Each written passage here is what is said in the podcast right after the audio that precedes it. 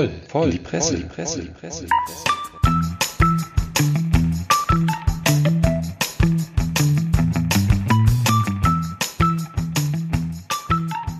Yo, liebe Leute, herzlich willkommen zur nächsten Episode unseres feuchtfröhlich viralen und überhaupt total tollen Pressepodcasts voll in die Presse.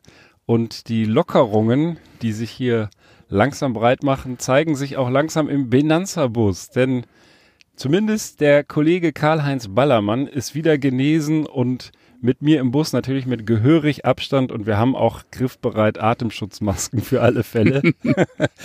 und am Telefon Prolo Ferrari. Prolo, wie geht's dir?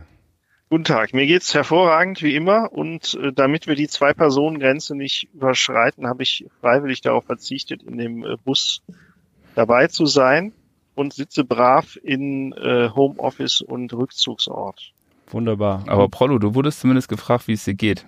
Mir ja nicht. Mich, ich, ich, wurde ich ja nicht wollte gerade dazu kommen, nämlich wir haben dich ja die letzten zwei Folgen schmerzhaft vermisst und haben auch immer dich grüßen lassen und dir Genesungswünsche ausgerichtet mhm. und offensichtlich hat's gefruchtet. Du siehst einigermaßen fit wieder aus. Danke. Was halt noch so drin ist in dem Alter. Wie geht es dir, Herr Ballermann?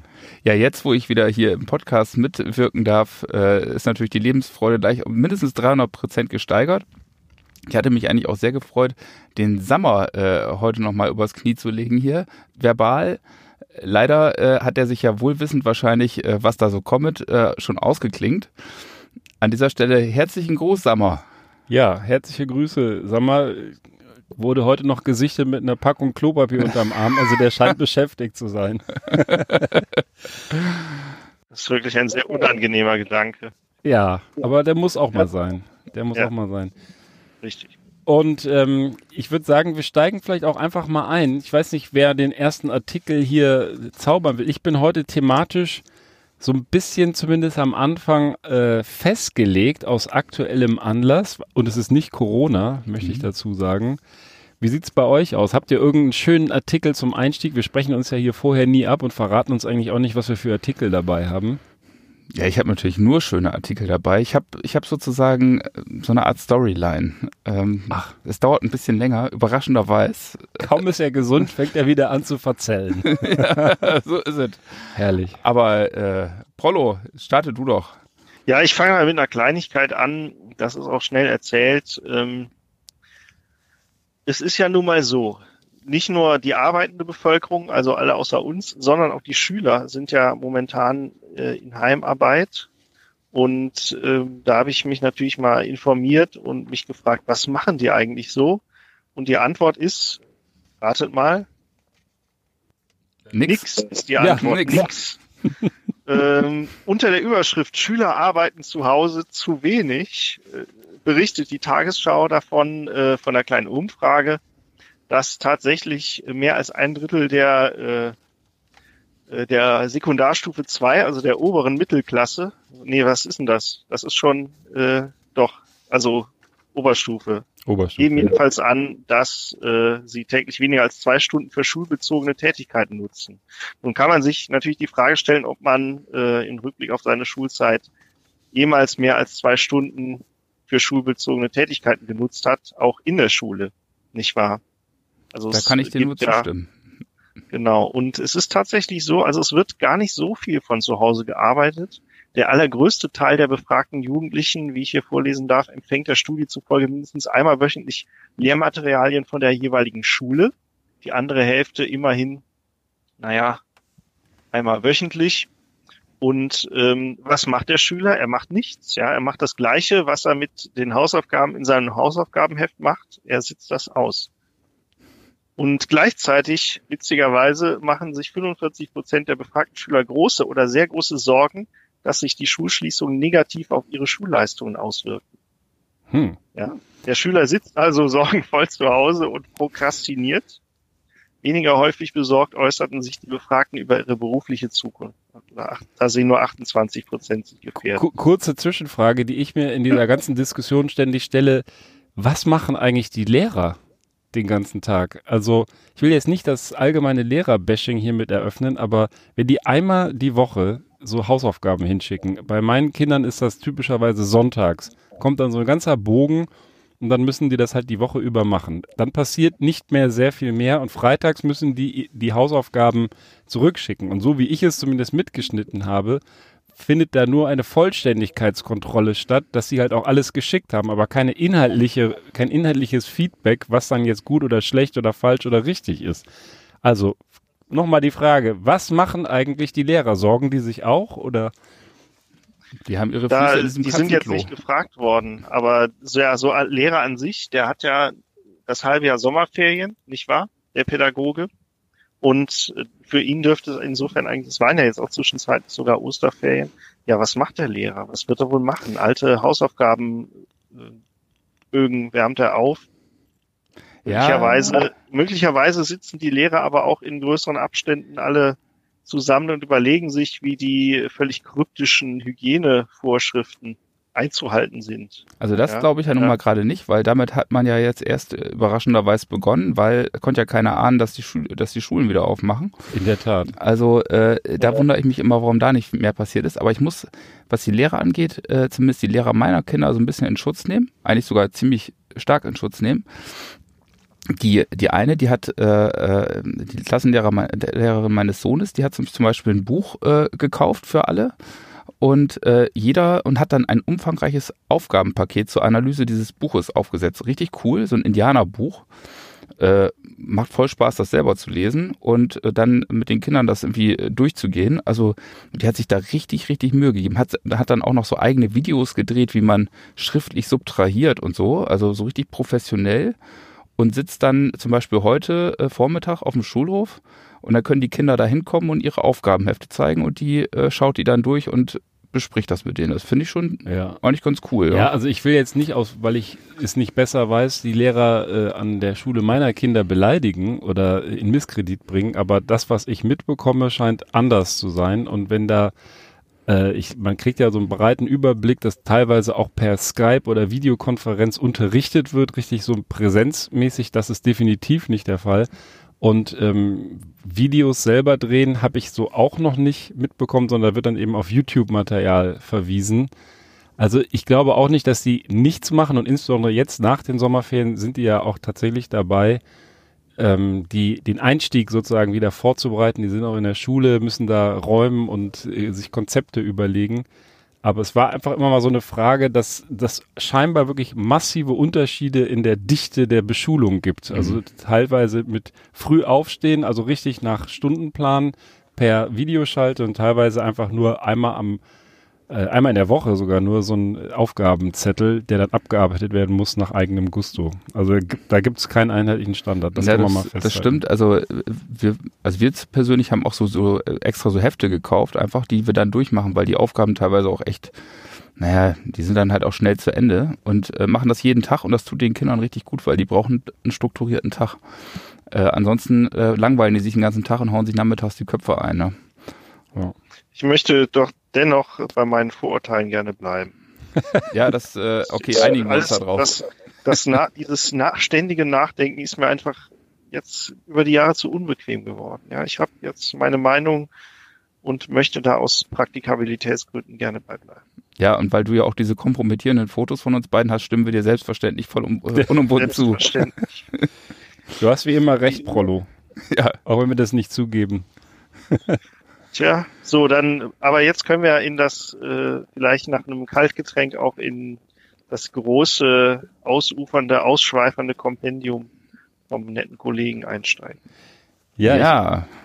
Ich, vielleicht tatsächlich Kaltgetränk ist ein guter Tipp, weil es wird hier verdammt warm. Ich weiß nicht, möchtest du mit was Antialkoholischem starten? Das Nein. könnte dir aber den, den, den Gusto ein bisschen versauen. Du kriegst es heute aber auf jeden Fall noch. Heute ist ja nur der Ballermann hier im Bus und nur wir beide können uns jetzt hier Getränke kredenzen, aber vielleicht möchtest du auch Ja, wir müssen ja erstmal hinleiten. Wir müssen ja erstmal hinleiten. Also, Hinleiten. ja, wir haben jetzt ja bald, ne? Der, der Mai ist noch nicht gekommen, aber er ist so gut wie da. Und was lacht einen an, wenn der Mai kommt? Nicht nur die Maibäume, äh, das Frühlingswetter, sondern im Supermarkt auch das Maibock. Und deswegen haben wir auch Maibock besorgt. Ähm, ist natürlich noch nicht ganz Mai, äh, leichter Stilbruch vielleicht. Ja. Aber dennoch heute Wir machen jetzt hier einfach mal den MySpace. MySpace, genau. Ja. So, Okay. Maibock-Time. Maibock-Time. Hast du denn noch Maibock am Start? Weil ich habe die Gläser, wie immer. Hier, das ist so schön. Die waren jetzt wochenlang eingemottet und jetzt kann man die hier wieder zumindest in zweifacher Ausfertigung rausholen. So. Und da hat der Kollege Einbecker, das ist doch hier irgendwo aus Niedersachsen. Tja, Leute. Hervorragend. Einbecker Urbock. Ja. Du Mai-Urbock. weißt gar nicht, was du verpasst. Ja, ich habe das natürlich geahnt und habe mir äh, sicherheitshalber gestern rein zufällig im Rewe meines Vertrauens noch einen äh, Supermarkt Maibock gekauft. Und, was für eins? Trinke ich jetzt mit Alten Münster Maibock Hell Oh, aus Markt. Oberdorf. Das klingt auch sehr interessant. Also Ja. prozentual ist man da auch viel besser aufgehoben als beim normalen Pilz mit 6,5 äh. Volumenprozent. äh, also auch viel gesünder, kann man sagen. Ja. Und äh, aus diesem Grunde schnell auf damit. Ja. Ne? So. Also, grüne Flasche, also zumindest grünes Etikett. Die Sieht ist sehr so schön, da brauchen aus. wir, glaube ich, gar kein Glas. Nee, die ist cool, ne? Ja. Und das sieht schon so richtig erfrischend aus, das Ding. Mhm. Hervorragend. Wir sollten uns Wie, mal wie sieht denn deine Flasche aus, Prollo? Meine Flasche, die Flasche selber ist aus Braunglas, aber auch mit grünem Etikett und ganz schön verziert eigentlich. Da sind so Zwiebelturmartige Ornamente drauf. Kann ich gar nicht beschreiben. Also mit Liebe hergestellt. Ich hoffe, das Bier kann das Versprechen halten, was die Flasche macht. Dann auf jeden Fall Foto, ne? Für die. Ja. Ja, Ey. Leute, und hier steht drauf, seit 1378 machen die den Scheiß. Oh, shit, so voll Richtig abgelaufen. der Hammer, ey. Ja, voll abgelaufen bestimmt. Ja. Also, Prost auf den Prösterchen. Maibock. Prost. Oh, ich hoffe, man kann dieses Gluckernde hören. Oh, oh, schmeckt super. Hm. So ein bisschen malzig oder sowas, ne? Also so, man merkt auf jeden Fall, dass da echt mehr Ja. Karamba hinter ist. Also wir sind jetzt mit Bier eingestiegen, ne? Und ähm, das passt eigentlich ganz gut. Wir haben heute Freitag, den 24.04., nur um euch mal wieder einzunorden, wann wir das hier aufnehmen. Erscheinen wird das erst nächste Woche. Aber gestern war der Tag des Bieres. Thema Bier. Soweit, so gut. Es gibt aber auch noch einen anderen Tag und ich kann den jetzt natürlich nicht verraten, aber was sagt euch denn die Zahl 420? Und dann könnt ihr vielleicht den Tag fast erraten. 420. Also das, Jahr ist hat der ja, 20. Äh, lass mich nicht. Der 20.05. Richtig? nein, das ist vor 420 Jahren, was ist denn da passiert? Da ist äh, 1600. Äh, da ist das deutsche Reinheitsgebot nicht äh, in Kraft getreten, sondern, sondern äh, 1600. Was war denn da? Das ist scheißegal, was da war. Bei 420, der Prollo hat natürlich wieder gecheckt, auch ohne kompromittierende Fotos, ist der vierte, äh, der 20. April. Den 20. April meint das und das ist der inoffizielle Weltkiffertag. Woher kommt aber die 420? Und das ist ganz interessant, weil der 20. April ist ja nur wegen dieser Zahl zum Weltkiffertag, zum inoffiziellen geworden. Die Zahl kommt natürlich aus Kalifornien. Erstmal da hat es ihre, ihren Ursprung. Ich weiß nicht, wer den Artikel die Tage auch gelesen hat. Ähm, und dort an einer Schule in Kalifornien in der Nähe der äh, San Rafael High School, also das ist die Schule, im Norden des Bundesstaates soll es eine, der Legende nach, eine riesige Cannabisplantage gegeben haben. Das war 1971. Und da gab es eine Gruppe von Teenagern, die natürlich sozusagen zeitgemäß gerne einen durchgezogen hat. Und die haben sich dann sozusagen verabredet, diese riesige Cannabisplantage ausfindig zu machen und dann natürlich schön abzuernten.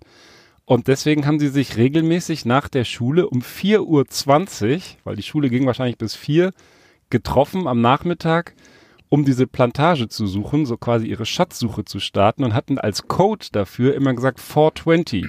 So, ne, wir treffen uns 420 und aus diesem 420 ist dann im Endeffekt über die Zeit ein Synonym geworden für, komm, wir gehen raus, ein Kiffen. Hm.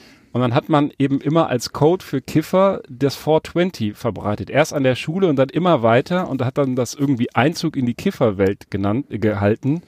Und der, dem Benehmen nach oder diesem Artikel in, ich glaube, das ist Bild, genau, äh, Qualitätsmedium Bild, nach hat dann die Band The Grateful Dead 1990 das aufgeklärt, woher dieser 420 Begriff aus der Kiffergemeinde kommt.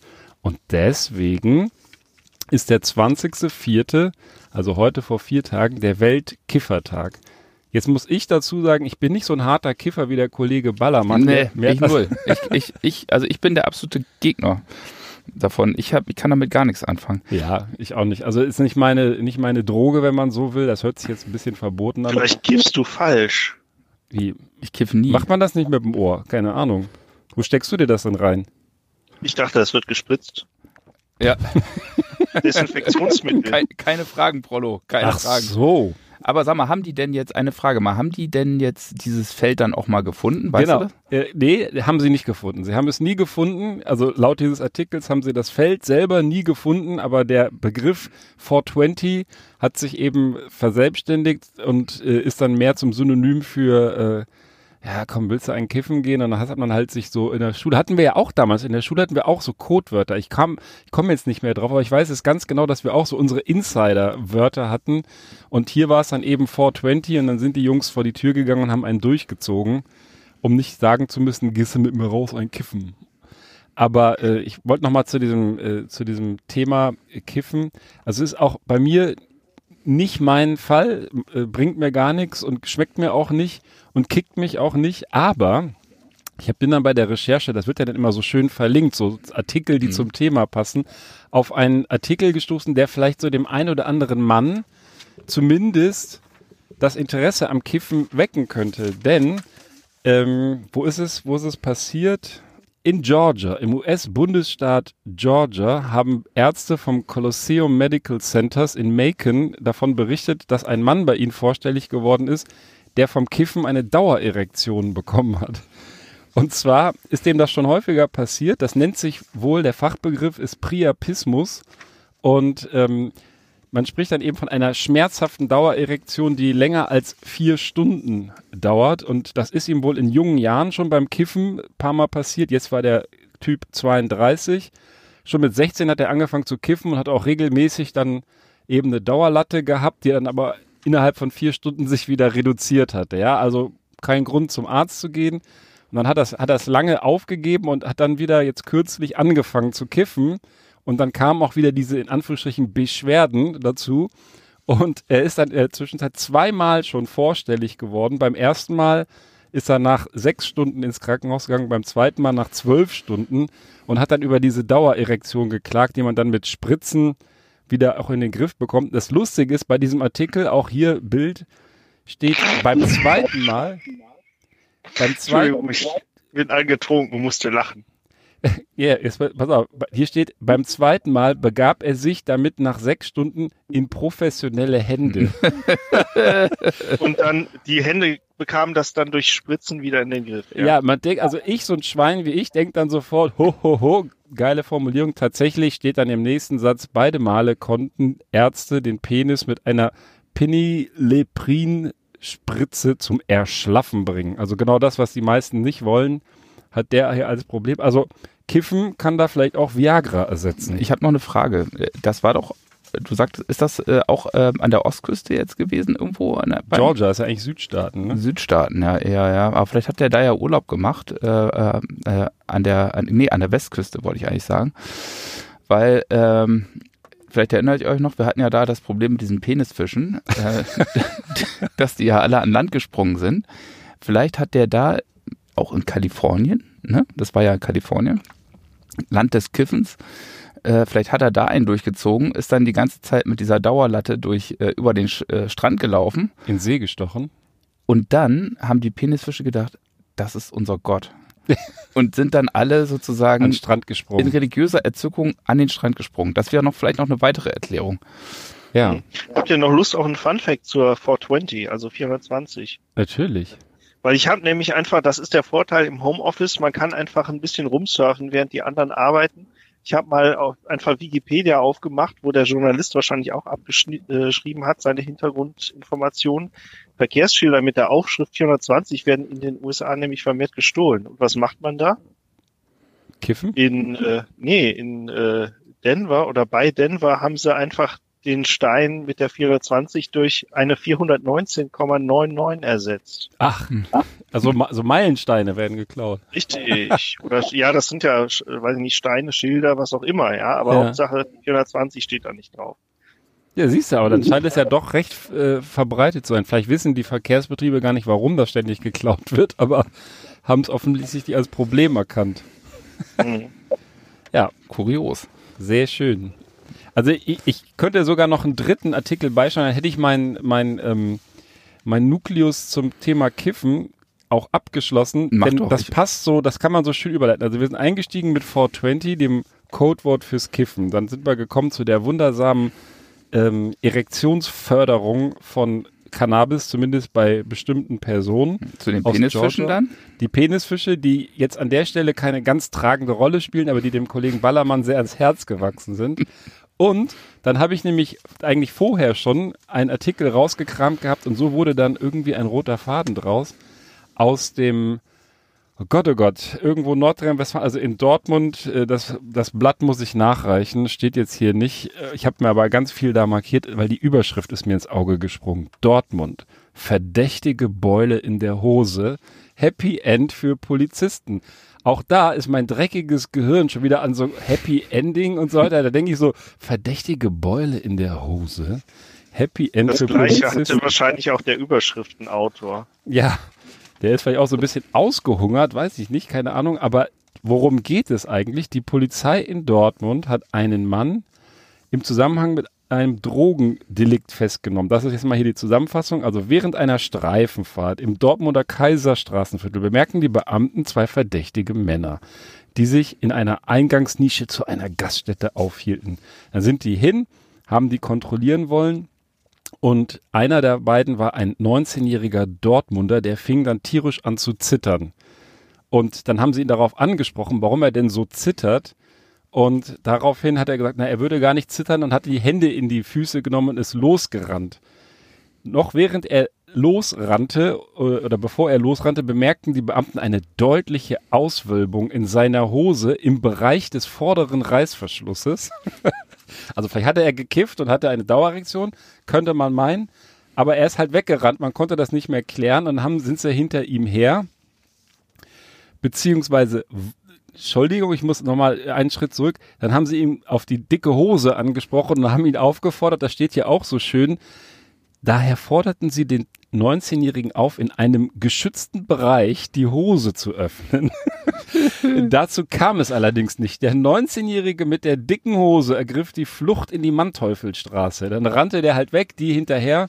Dummerweise war die Hose wohl so dick, dass er sich auf die Nase gelegt hat. Und dann konnten sie ihn schnappen. Vorher hat er einen Beutel weggeschmissen und lange Rede, kurzer Sinn. Der Beutel war 20 Gramm Marihuana, die er gerade gekauft hatte, was natürlich zu viel ist. Ich glaube, sieben darf man haben. Und dann haben sie ihn einkassiert. Also so kann es kommen. Beim nächsten Mal hätten sie ihm das Zeug rauchen lassen, wäre die Hose vielleicht auch dick geworden. Das können wir nur mutmaßen. Aber ich fand das jetzt zufällig, sind diese drei Artikel in meine Hände bei der Vorbereitung auf diese Sendung gespült worden. Und deswegen habe ich gedacht, mein Thema für heute ist Kiffen und alles, was man damit verbinden kann. Und natürlich auch gerne ein Fun-Fact vom Prollo, wenn du nochmal irgendwo in die Recherche eingestiegen bist. Darf ich vielleicht eine Rückfrage stellen? Klar. Das, der vordere Reißverschluss, steht das da so? Ja, im Bereich des Weil ich, vorderen. ich hätte mir nämlich jetzt, also ich wäre, glaube ich, vor Polizisten auch weggerannt, die auch neben einem vorderen noch einen hinteren Reißverschluss in der Hose gehabt Hm. haben. Ja, ich muss da unwillkürlich an die Village People denken. also da kann man ihm, glaube ich, die Flucht nicht äh, vorwerfen. Ja, vor allem, wenn sie ihn auffordern, in einem geschützten Bereich die Hose zu öffnen. Das war Selbstverteidigung. Da ja. kommt da so ein Village People Polizist auf dich zu und sagt, du hast aber eine dicke Hose. Öffne doch mal die Hose hier in der Ecke. Wer weiß, Das geht auch nicht. Ich habe eine. Dauererektion aufgrund von Cannabiskonsum. Vielleicht ist er auch darüber gestolpert, man weiß das nicht so genau. Ich durfte ja mal, ähm, als ich meine, ähm, äh, mein Praktikum im Jurastudium gemacht habe, in der Verwaltung, durfte ich immer bei Hausdurchsuchungen mitmachen und äh, auch mal bei einem äh, solchen so einem Drogenheini, so ein, äh, der hat auch mal Cannabis wohl vertickt, so in der Größenordnung bis 100 Gramm. Und äh, da haben wir das Haus, haben die vorher das Haus umstellt und äh, dann geht das Fenster auf und dann fliegt auch eine Tüte, äh, so wie bei dem Typen. Dann sollte man natürlich denken, das war der junge Mann, äh, der, der die Tüte rausgeworfen hat. Das war aber nicht der junge Mann, sondern das war die Frau Mama, die offensichtlich ganz genau wusste, wo der Mann seine großen, äh, wo, der, wo der junge Mann seine äh, großen Drogendepots äh, hatte und hat das Ding dann schön raus in den Garten geschmissen. In, in den Garten, in den eigenen. Ja, einfach irgendwie, irgendwie raus aus dem Fenster. Ja. Aber schon echt kurios, ja, dass Mutti da äh, nochmal unterstützend eingegriffen hat und sogar wusste, wo der Sohnemann den ganzen Stoff aufbewahrt. Seid ihr denn schon mal von der Polizei irgendwie ähm, angehalten oder durchsucht worden oder keine Ahnung, Ja, Fahrzeugkontrolle? Einmal, ich, äh, da haben die mich angehalten. Da haben die gesagt, äh, äh, hier äh, Ballermann, Herr Ballermann, äh, wir wollten Ihnen einfach mal sagen, so vorschriftsmäßig wie Sie ist eigentlich noch keiner gefahren. Dass, äh, man muss auch mal was Gutes sagen. Und haben mich dann halt in den höchsten Tönen mehrere Minuten lang gelobt und dann durfte ich weiterfahren. Ja. Ja, das, das äh, habe ich in der Zeitung gelesen. Du bist eigentlich auch zum Autofahrer des Jahres ernannt worden. Bei mir war es so, ich bin mit, ich bin ja mit 16 nach Amerika gegangen zum Austausch und habe da meinen Führerschein gemacht und bin dann durfte dann mit dieser Erlaubnis, die dann hat, äh, diese Fahrerlaubnis als 17-Jähriger schon Auto fahren. Bin die ganze Zeit rumgefahren und hatte gehofft, dass mich mal so ein so ein Polizeikontrolle anhält, dass ich schön meinen Michigan-Führerschein zeigen kann. Ist natürlich nie passiert. Und an dem Tag, an dem ich 18 wurde und dann den deutschen Führerschein, auf den ich das umgeschrieben habe, äh, in der Hand hielt, hab, wurde ich angehalten und musste dann halt den normalen, das ist noch bei, noch immer, den habe ich noch immer, diese rosa, ne, diese rosa Pappe, Mhm. Dann vorzeigen und nicht meine schöne ID-Karte aus Michigan, wo einmal quer Buckle up drüber steht. Also das weiß ich noch. Da war ich richtig enttäuscht. Dachte, das kann nicht euer Ernst sein. Ihr habt genau diesen einen Tag gewartet, bis ich 18 werde und mich dann am 18. Geburtstag da abends kontrolliert. Aber jetzt so Polizeikontrolle oder gar irgendwie Durchsuchung oder sowas ist mir zum Glück erspart geblieben. Das stelle ich mir auch in der Tat ziemlich, je nachdem wie das abläuft, ziemlich äh, zumindest beeindruckend vor, wenn du da nicht so genau weißt, was dir da gerade passiert. Also Das mir passiert, wo ich auch nicht so recht wusste, ist leider eigentlich ergebnislos verlaufen und deshalb langweilig. Ich erzähle es euch gerne trotzdem ausführlich. Ich fuhr äh, meine liebe Frau zum Bahnhof und zwar um 5 Uhr morgens in Bochum und natürlich vorschriftsmäßig wie immer, ja, und plötzlich auf der Rückfahrt nach Hause man fragt, man fragte Ja. sich schon, ist das wohl der Ballermann? Ja, genau. Jedenfalls fuhr ich da so um 5 Uhr morgens im Pennerlook, weil ich war auch gerade aufgestanden. Und äh, hinter mir plötzlich äh, Polizei. Es blinkte, es leuchtete. Ich habe mir dann irgendwo ein Örtchen zum Anhalten gesucht. Dann kamen die, liefen so ein, zwei Mal um das Fahrzeug rum. Und ich habe dann mal freundlich gefragt, äh, was denn sein könnte. Und dann hieß es, also nach unseren Unterlagen müsste das Fahrzeug gelb sein. Und dann Äh. habe ich gesagt, das nächste ist Silber und das war es eigentlich auch schon immer. Dann hat er nochmal irgendwas getippt und geguckt in seinem Bordcomputer, äh, hat dann nochmal gegen eine leicht vorstehende Radkappe getreten, weil ne, irgendwas ist ja immer. Und weil die aber schon seit zwei Jahren zu dem Zeitpunkt immer so ein bisschen vorstand, dachte ich, komm, aber das wollte ich ihm dann jetzt auch nicht erzählen. Jedenfalls, wie dem auch sei, die sind dann einfach weitergefahren. Ich weiß bis heute nicht, äh, was es mit dem gelben Auto auf sich hat. Ich habe mich aber auch nie getraut zu fragen. Das kann man sich doch relativ schnell zusammenreimen. Die haben vielleicht dein Fahrzeug, dein, dein Kennzeichen äh, falsch, falsch irgendwie in den Computer eingegeben oder vielleicht wurde ein Auto dieser Farbe geklaut und äh, sind dann irgendwie auf dich aufmerksam geworden. Oder man wollte dich halt zum Karl-Heinz Ballermann Gedächtnispreis vorschlagen, hat sich dann aber über die Autofarbe irritiert, weil der Ballermann bekanntermaßen nur mit gelben Autos damals rumgefahren ist. Naja, ich glaube auch, die wollten, die wollten Ja. auch mal den weltbesten Autofahrer, wollten sie mal morgens guten Morgen sagen. Dann haben sie halt festgestellt, da sitzt ja nur der Prollo drin und dann haben sie gesagt, hier, wie kommen wir aus der Nummer wieder Ja, raus? Genau. Ja, Können wir Ihnen noch einen Kaffee anbieten? ne? Ich habe übrigens meinen Bock schon fast auf. Ich wollte eigentlich nur ein Schlückchen nehmen, Das ist lecker, Das ne? ist lecker. aber ja. das ist Voll sehr, sehr angenehm im Geschmack. Also selbst das Supermarktbier hervorragend. Habt ihr denn äh, vorher recherchiert, warum heißt das denn Bockbier? Also was, was macht dann das Bockbier besonders zum Bockbier? Oh, das ist eine gute Frage. Habe ich noch nie drüber nachgedacht. Vielleicht, also vielleicht können wir das mal als Hausaufgabe mitnehmen. Ja, aber du, würde ich sagen, ne? Du bist äh, Ich vergesse meine Hausaufgaben doch immer. Aber Ja. gut, ich versuche mal dran zu denken. Bockbier. Ne? So. Bockbier.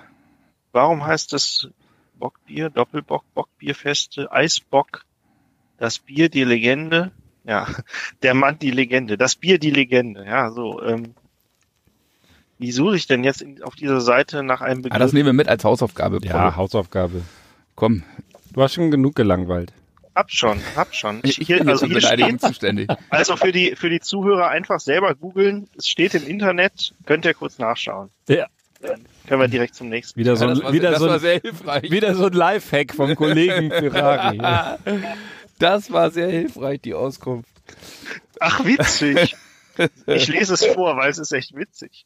1614 wurde der Braumeister Elias Pichler von Einbeck an das Hofbrauhaus abgeworben, der fortan sein Einpöckisch Bier in München braute. Der Münchner Mundart wurde daraus im Laufe der Zeit die Bezeichnung Bockbier. Also sehr langweiliger Fun Fact. Nee, gar das nicht. gar nicht. Der ist voll heißt, geil. ich schon geil. Ist voll geil, weil der Kollege Ballermann hat ja das Original Einbäcker hier äh, Ja. erworben. Das heißt, wir Mhm. trinken, wir trinken quasi das Original vom, vom Herrn Pichler aus Ja. Einbeck. Und ich trinke nur das Jahrbier. Wir trinken Geschichte. Ja. Flüssige Geschichte. Das ist so fantastisch. Darauf trinke ich Schmeckt gleich doppelt gut. Wollen wir zum Monolog des Ballermann aufbrechen? Ja, der steht schon in den Start. Ja. Der hat jetzt so ein kleines Rednerpult hier gerade aufgebaut. Ich weiß nicht, was das soll. Ja, ich verbitte mir auch immer Unterbrechung. Nee, ich wollte eigentlich so auch anknüpfen an den Mai. Mai, da trinkt man natürlich immer gerne Bockbier. Ist mit so das Wichtigste, was man im Mai macht. Man macht aber auch noch andere wichtige Sachen. Was macht man noch so im Mai? Habt ihr eine Idee? Maibaum stellen. Ja, 1. Maibaum. Mai, in den Mai tanzen. Was noch? Was machen viele Paare? Das will ich jetzt hier nicht auf. Nein. Paare. Ja. Paare in, jetzt in meiner Umgebung oder generell? Nein, überhaupt. Allgemein. Paare heiraten Ja, wahrscheinlich heiraten, gerne verdammte im Mai, weil es so schönes Meine Wetter Herren, ist. seid ihr begriffsstutzig. Das ist ja nicht zum Aushalten. Nein, wir waren ja schon, äh, waren ja schon in der Hochzeitsnacht gedanklich. Ja, ihr seid immer da, überspringt dann immer gleich das Wesentliche. Also, was macht man, was muss man denn machen als Mann, äh, damit man die allerliebste äh, in den Ehestand bekommt? Fragen. Shanghai, also Knüppel über den Kopf, so war das früher. Oder man fragt sie, richtig. Äh, und das hat hier auch einer getan, nämlich der Steffen Schwarz. Und Steffen Schwarz ist ein, ist ein äh, Landwirt, ein Freizeitlandwirt. Und der hat einen ganz ungewöhnlichen Heiratsantrag gemacht. Einen sehr aufwendigen und hübschen, wie ich finde. Und zwar im mittelhessischen Hüttenberg. Der hat nämlich eine, äh, einen Acker und äh, hat dann mit seiner Sämaschine den Mais so ausgesät, dass auf dem Feld in großen Lettern steht, also wirklich riesig, willst du mich heiraten? Fragezeichen. Und zwar richtig sym symmetrisch über das ganze Feld. Ich kann ja hier zumindest schon mal dem Ben Cartwright hier ein Bild zeigen. Oh ja, sehr schön. Also Das ist, glaube ich, die Schriftart, äh, würde ich sagen, ist Areal. Ja, doch, also es ist wirklich, wirklich richtig gut gemacht. Und äh, dann äh, nützt das natürlich noch nichts, weil das war wirklich riesig. Das sieht man natürlich nicht von unten. Jetzt musste natürlich die Frau das irgendwie auch noch lesen. Wie macht man das? Indem man seine Freundin dazu überredet, mit einer Drohne über das Feld zu fliegen. Also nicht sie selbst, sondern eine Drohne über das Feld fliegen zu lassen. da wüsste ich, also wenn ich jetzt mal so an meine heimatlichen Verhältnisse denke, wüsste ich gar nicht, was ich da sagen sollte, dass meine Frau oder Ja, Partnerin Moment, die, ich habe letztens ein Video gesehen. Nee, nee, die, aber ich habe letztens ein Video gesehen, die moderne Landwirtschaft, die mäht ja auch mit den Drohnen. Also da fliegt die ganze Zeit die Drohne über dem, über dem Mähdrescher und dann kann der Typ nämlich auf seinem Monitor unten sehen, dass er schön gerade fährt, weil das ist gar nicht so leicht, da irgendwie die, gerade die Ähren da abzufahren und so.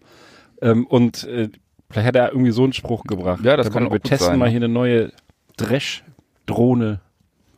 Ja, auf jeden Fall, ähm, die Frau, äh, die jetzige Frau, die hat es dann auch gemacht, hat Ja gesagt und Ah, das hast du schon verraten. ja, bitte. und hat Ja gesagt und äh, im Oktober ist dann Hochzeit. Äh, jetzt bloß die Frage, wie kriegt man eigentlich so gestochen scharf einen solchen Schriftzug ins Feld?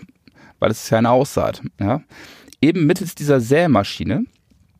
Und da kann man doch tatsächlich das Ding so programmieren, dass du, dass der genau, passgenau diese Buchstaben sät auf das ganze Feld, weil der muss ja mehrmals hin und hin und zurück fahren. Also du musst, äh, du musst die Dinger so, die sind so äh, technisch aufwendig, dass du, dass du das eben bewerkstelligen kannst. Und da muss ich natürlich gleich mal nachgucken, was hat es mit der Sämaschine auf sich? Bevor wir in die technischen Details einsteigen, ganz kurz, ich finde das ja schon ziemlich mutig, weil das ist ja eine langfristige, langfristige Vorbereitung. Also der wird dann irgendwann im Frühjahr das ausgesät haben Mhm. und dann dauert das ja, das geht ja nicht über Nacht, ne? Das dauert ja da ein paar Wochen mindestens oder Monate.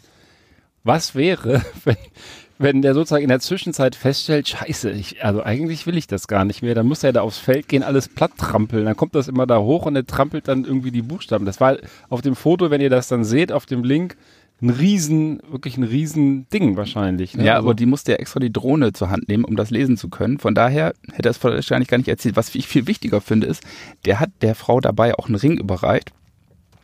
Und was er, was er natürlich auch noch investiert hat, ist im Grunde genommen der Ernteausfall von diesem Schriftzug. Genau. Da, Was das gekostet hat. Ja. Was das gekostet hat, Leute. Aber egal. Äh, Sämaschine ist der Trick gewesen, ja. Jetzt, äh, weil ich ja mal ein bisschen tiefer gehen muss, ähm, habe ich mal geguckt, Sämaschine, was ist das eigentlich, ne? Und zwar unterscheidet man zwischen Breitsaat und Drillsaat. Und bei einer Breitsaat, das macht man so mit der Hand, also händisch, bei einer Drillsaat eben mit so einer Maschine. Und wenn du das machst mit so einer Maschine, dann legt er den Samen knapp unter die Erde ein und schließt die Erde danach. Und dadurch hast du 30 Prozent weniger Vogelfraß und hast Spaß richtig Asche. Ja. Und das gute Ding, wenn, ich glaube, würde mal so sagen, bei dem Feld, da bist du so ungefähr 100.000 Flocken los.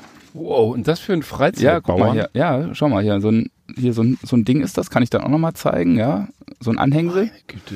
Aber das war jetzt eigentlich nur so am, äh, am Rande, ja, weil, weil ich das so faszinierend fand, dass man da so passgenau mit säen kann. Und dann dachte ich mir, also Schriftzüge aus der Luft lesen, da habe ich schon mal mehr gehört, ja. Und äh, dann äh, habe ich ein bisschen recherchiert, was man alles so an schönen Sachen aus der Luft lesen kann. Mm, Und natürlich ganz besonders beliebt in Deutschland Hakenkreuze. Also noch und nöcher. Äh, unter anderem in Bonn. Äh, da gibt's, da gab es eine Wanderkarte. Und äh, die Wanderkarte äh, hier im Bonner Bereich, nämlich unterhalb der Rheinaue, hat es wohl so einen Bereich abgebildet. Und zwar dort ein Gebäude der Volksbank. Ach nee. Mhm.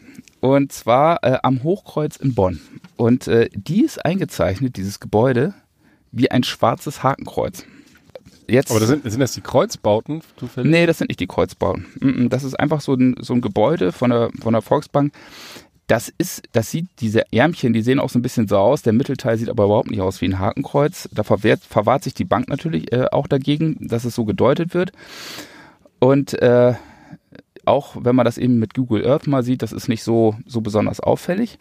Äh, Und jetzt würde man natürlich gerne diese Wanderkarte ändern. Insbesondere die Bank. Mm, Aber die Bank hat keinen keinen Zupack, weil das ist ja nun mal nicht deren Wanderkarte, die da äh, diese Zeichen aufweist.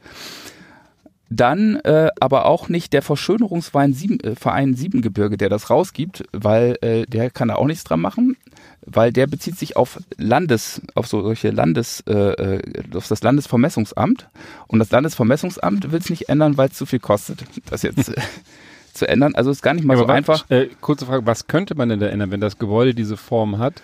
Ja, da, da das gar ist einfach nichts. eine ungünstige Fotografie, oder? Ja, genau. Es ist einfach eine ungünstige Abbildung in den, in den, äh, in den, in den Wanderkarten letztendlich einfach und auch durch Google Earth. Und das ist eigentlich das Entscheidende, womit man ja, Ja. praktisch viel sieht, äh, bestätigt sich das nicht. Aber es gibt durchaus äh, Sachen, die sich ganz eindeutig äh, als Hakenkreuz äh, identifizieren lassen und bei denen das eben auch so, äh, so intendiert ist. Ganz bekannt sind äh, insbesondere Hakenkreuzpflanzungen. Was stellt ihr euch darunter vor? Das ist ähnlich, was der Bauer da macht. Hecken, Ja, vielleicht noch so eine schöne Ligusterhecke, die würde sich aber äh, hervorragend eignen. Ja, vielleicht auch so ein bisschen, äh, ähm, äh, also diese, ich glaube, heute würde man ja nicht unbedingt mehr so richtige Pflanzungen als Hakenkreuz äh, anlegen. Äh, woher könnten die noch stammen? Was, was denkt ihr? Aus welcher Zeit? Also Von früher. Ja, von früher, genau. Und was, was, was für Pflanzen müssten das dann sein? Kreuzlilien. Ja, Äh, äh, bestimmt keine, keine Stiefmütterchen, oder? Schwarzbraune Haselnüsse. genau, Bäume, ihr Pfeifen. Eichen, die deutsche Eiche. Die deutsche, die deutsche Eiche, genau. Und zwar gibt es tatsächlich ähm, mehrere solcher Pflanzungen. äh, in Hakenkreuzform. Ganz bekannt ist die Pflanzung, äh, auch berichtet im Spiegel, ähm, von der äh, Kutzerower Heide bei Zernikow in der Uckermark. Ähm, ein Hakenkreuz in äh, den Ausmaßen 60 mal 60 Meter. Sehr geschickt gepflanzt, muss man sagen. So zwischen 100 und 140 Lärchen. Das sind ja Nadelbäume für den, äh, für den Botanikfreak. Und äh, darum herum gepflanzt Kiefern. Und die Besonderheit ist nun, dass die Lärchen ähm, eine der wenigen Gattungen von Nadelbäumen sind, die nicht immer grün sind und dementsprechend im Herbst ihre Nadeln äh, braun, braun werden, die passen. und im Frühling auch hellere Farben haben als die Kiefern. Äh, sodass man dieses Hakenkreuz in diesem Zeitraum erkennen kann, aber nur in einer bestimmten Höhe. Mhm. Also ähm, und das ist auch der Grund, weshalb dieses Hakenkreuz, Meter.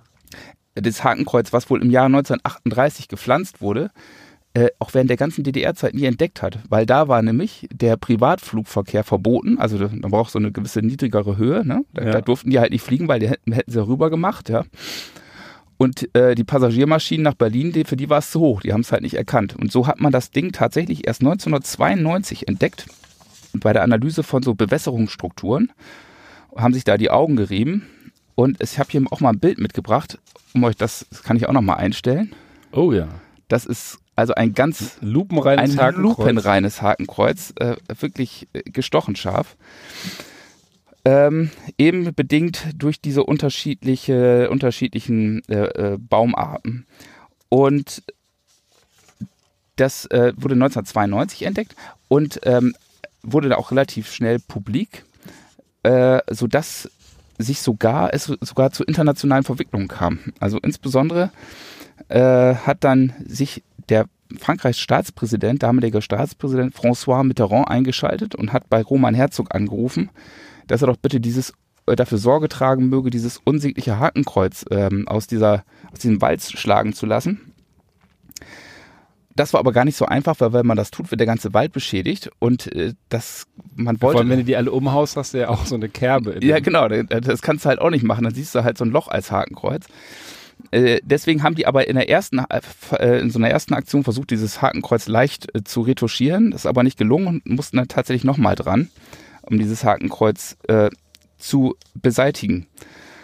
Es gibt auf jeden Fall noch an zahlreichen weiteren Stellen äh, solche Hakenkreuze, zum Beispiel auch in Kirgisistan, wo dann tatsächlich wohl ein deutscher Förster äh, mit einer gewissen rechten Gesinnung dann teilweise auch mal äh, wohl auch so, ein, so einen Wald angelegt hat, aber in Deutschland eben auch relativ viel.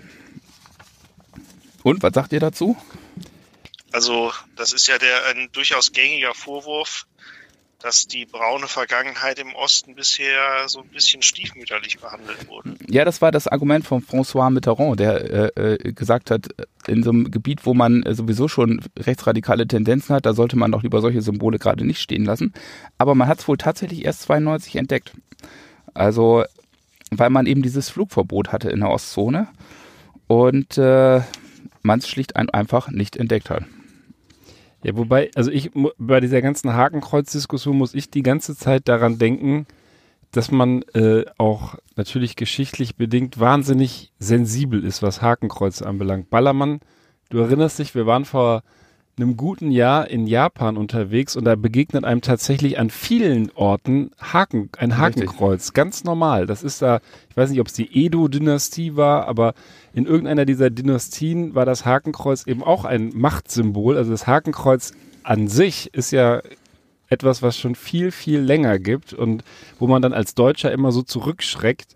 Deswegen habe ich jetzt hier eben auch kurz gedacht, du hast es dann aufgeklärt, ob das nicht vielleicht sogar aus einer Zeit davor sogar stammt und äh, jetzt natürlich in unserer nachträglichen Bewertung äh, negativ aufgeladen ist. Klar, ich will auch kein Hakenkreuz in meinem Garten mehr stehen haben, aber das Hakenkreuz kann eigentlich nichts dafür. Das sind, sind Leute, die es halt genutzt haben für ganz, äh, ganz niedere Taten und Gräueltaten und so weiter. Ne? Deswegen, ja, äh, ich finde äh, ich finde sowas eigentlich cool, wenn, wenn man merkt, wie klein der Mensch eigentlich ist, dass er aus seiner Perspektive, also nicht das Hakenkreuz, ne, nicht, dass uns falsch steht, aber die Perspektive, dass man Jahrzehnte durch so einen Wald geht und eigentlich durch so ein Hakenkreuz, in dem Fall ja sogar Nazi-Wald da rennt, ja, und sagt, ach, wie schön, die Lärsche da, ne, sich dann vielleicht so als gemeiner äh, Mensch da einfach über die Bäume freut. Und wenn du einmal deine Perspektive veränderst, kriegt das eine ganz andere Bedeutung. Das ist richtig philosophisch eigentlich schon, dass man einfach äh, sich immer wieder sagen muss, es ist alles, eine Frage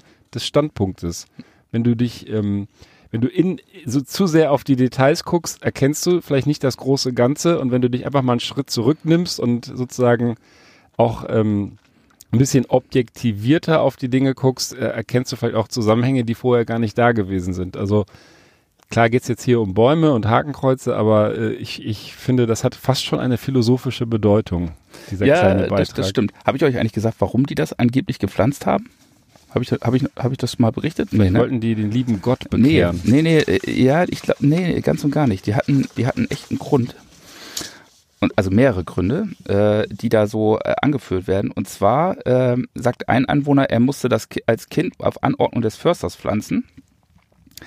Und, äh, und wahrscheinlich, es gibt mehrere Gründe. Ein Grund soll gewesen sein, entweder es gab einen kritisch eingestellten Gut, Gutsbesitzer, der die Partei damit äh, wieder äh, befrieden wollte oder beruhigen wollte. Oder es soll ein, äh, äh, ähm, ein nicht linientreuer Ortsbewohner äh, soll äh, den Feindfunk gehört haben, BBC. Und äh, deswegen hat man, äh, um sozusagen seine, seine pro-nationalsozialistische Einstellung zu beweisen, eben diesen, diese, diese Bäume gepflanzt. Ähm, und ein anderes Gerücht besagt, zu Hitlers Geburtstag soll das äh, gepflanzt worden sein. Und dann wieder ein anderes äh, Gerücht sagt, dass der Reichsarbeitsdienst äh, eine Straße, eine Dorfstraße angelegt hat und zum Dank soll das dann angepflanzt worden sein.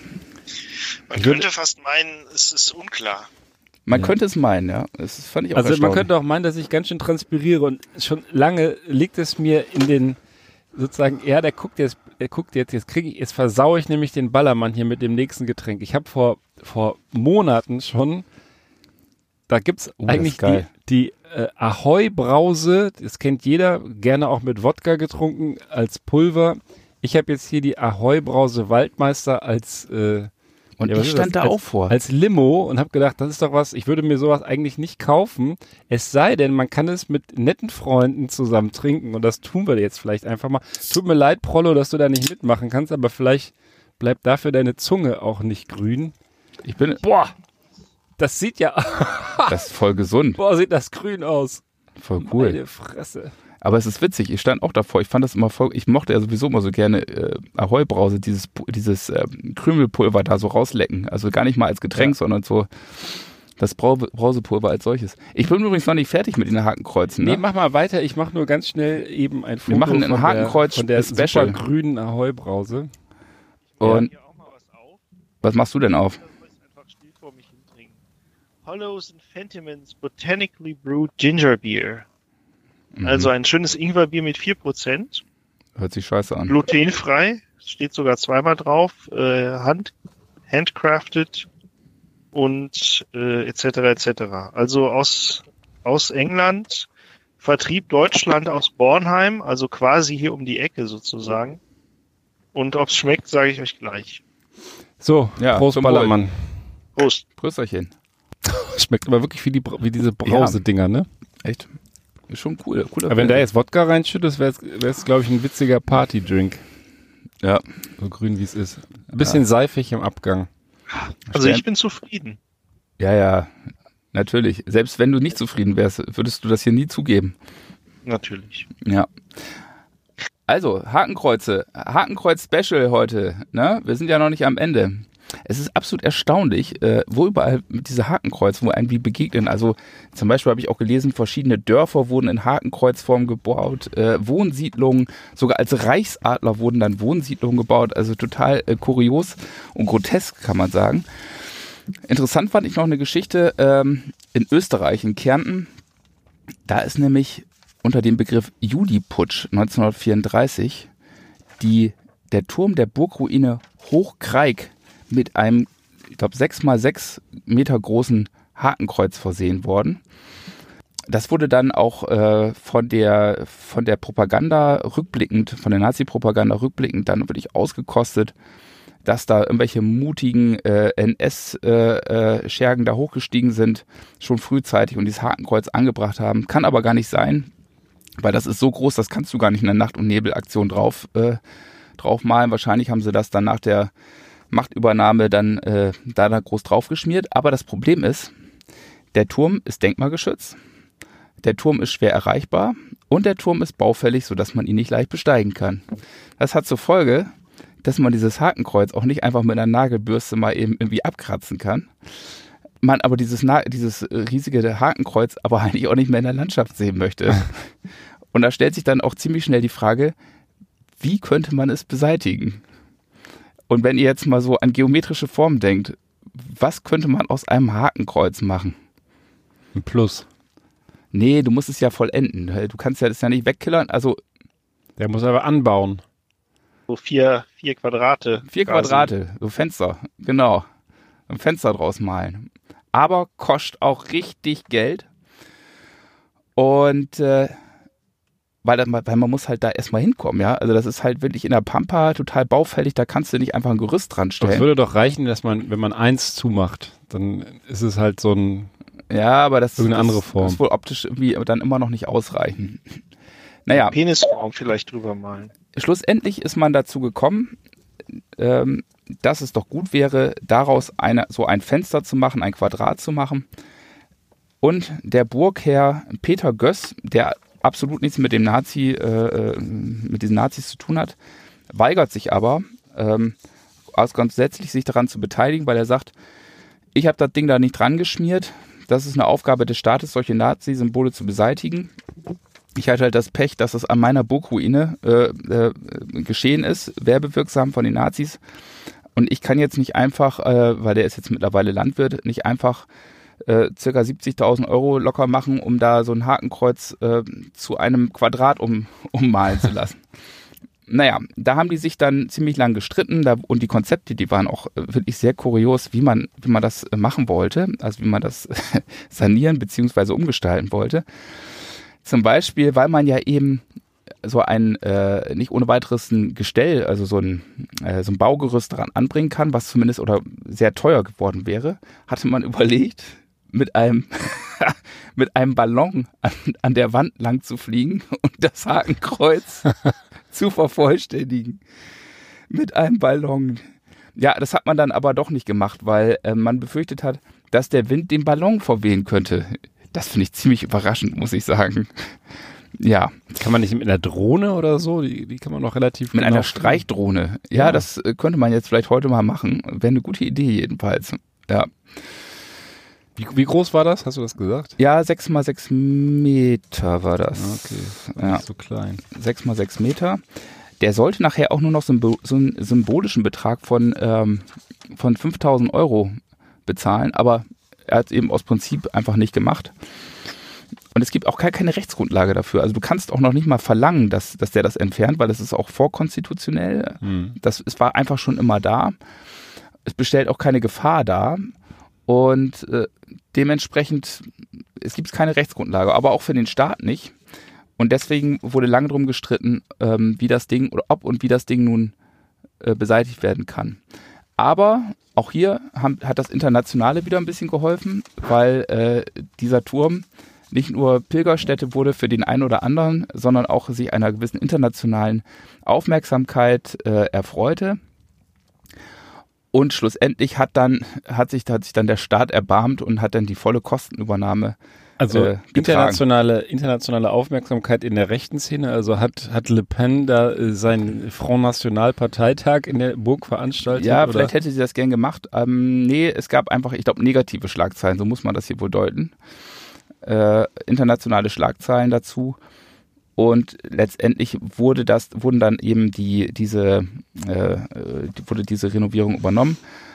Dann wurde der Burgherr noch befragt, ja, was meinst du denn, wenn da nichts passiert? Ja, so wie jetzt schon die ganze Zeit. Er meinte, ach, ist gar nicht schlimm. Meine Familie wohnt hier schon seit 300 Jahren. Den Turm gibt es seit 800 Jahren. So ein Hakenkreuz. Das verwittert dann mit der Zeit von selbst. Ja. ähm, und aber einen ganz interessanten Aspekt, äh, finde ich, der kommt in, dieser, in diesem Artikel noch hoch. Es gab nämlich zum Beispiel auch eine Hitler-Glocke im pfälzischen Herxheim. die denkmalgeschützt war.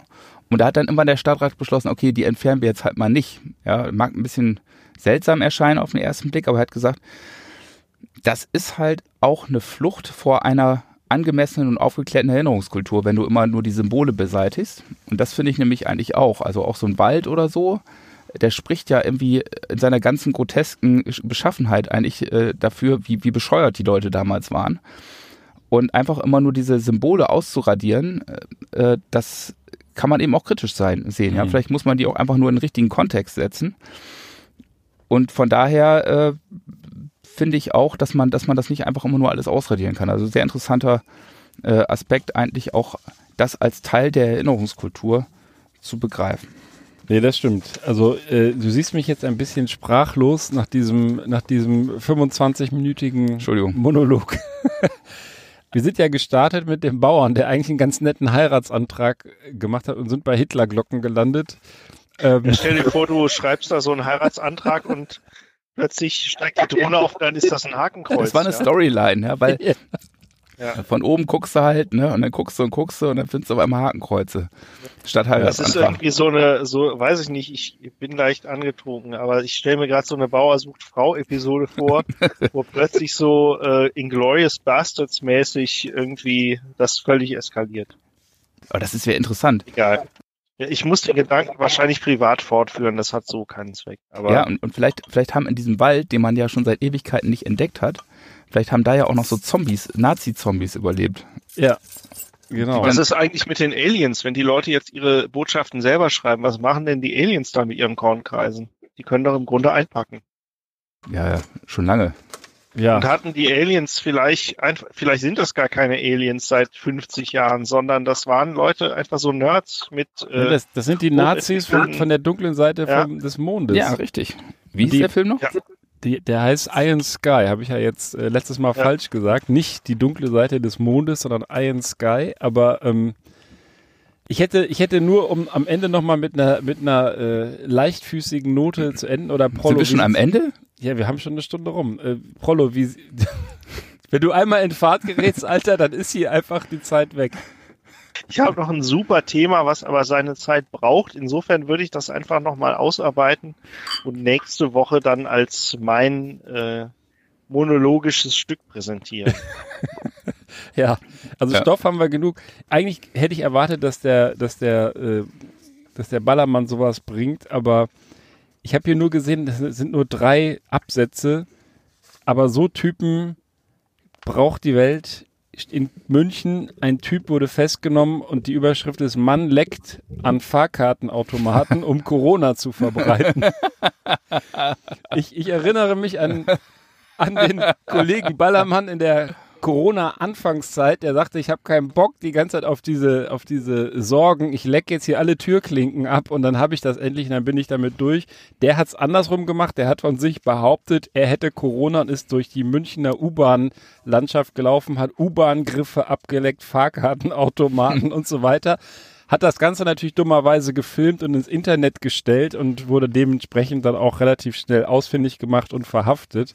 Was nicht geklärt ist, ob der Typ überhaupt Corona hatte. Das äh, wusste man zum Zeitpunkt der Meldung, die von vor drei Tagen ist, wohl noch nicht. Also, Aber, also, dass der was hatte, steht, glaube ich, außer Frage. Ob es Corona ist, ist dann die andere Frage. ja, auf jeden Fall, hat das jetzt, ne? Aber trotzdem, ich habe mich an, ich habe mich an den, an den äh, sehr tatenkräftigen Ballermann erinnert gefühlt und dachte, diese Meldung kann man am Ende doch nochmal äh, hier bringen und sollte sie nicht unerwähnt lassen. Wir werden jetzt hier wahrscheinlich nicht die Griffe ablecken, sondern die Bierflaschen leer ziehen. Der Ballermann hat uns noch ein schönes Einbecker Original Mai Urbock aufgemacht. Eiskalt. Wir reißen jetzt gleich die Schiebetüren auf und lassen ein bisschen Luft hier rein. Und Prollo, dir auch noch einen schönen Nachmittag. Ja, Bleib hau rein da in deiner ja, Bude. keine Termine und richtig schön einsitzen. Hast, hast, du, hast, du, hast du denn nicht auch den Zuhörern schon erzählt, was du da den ganzen Tag machst? Ich meine, du guckst doch immer bei dieser Frau, äh, auf dem mhm. Balkon, die immer ihre ja, Füße im Katzenklo hat, hast du erzählt. Nee, das, die ist drin. Also auf dem Balkon, die Leute auf dem Balkon, die, das Pärchen, das häufig raucht, ist auf dem Balkon. Die Frau im Homeoffice ähm, mit den, nee, die hat so ein, äh, Katzenkorb, so einen flauschigen, und da streckt sie immer in der Füße, Füße rein, wenn sie hier im Homeoffice sitzt und telefoniert. Hm. Der Typ hängt irgendwie im Wohnzimmer ab, der hat offensichtlich nichts zu tun. Und ja, also ich lerne meine Nachbarn auf ganz andere Art kennen, seitdem hier alle zu Hause sitzen. Ja, also faszinierend. Ja, wer weiß, was die über dich immer sagen. Ist mir egal. Aber Wahrscheinlich, wahrscheinlich sagt die Frau, die immer ihre Füße da drin hat, die sagt, da guckt immer vom, von dem Fenster immer einer auf meine Füße, deshalb stecke ich die mal in das Da guckt Katzenklo. immer dieser Fußfetischist, ich versteck die mal hier in dem Körbchen. kann jetzt quasi rausgucken. Okay. Mein Lieber, schöne Grüße ins Homeoffice. Wir trinken hier noch Ja. unser Bierchen aus und genießen Bussi, die Abendsonne. Und allen da draußen, ich hoffe, ihr bleibt uns geneigt und wohlgesonnen und äh, ja, bis zur nächsten Folge. Tschüssikowski. Tschö. Tschüss.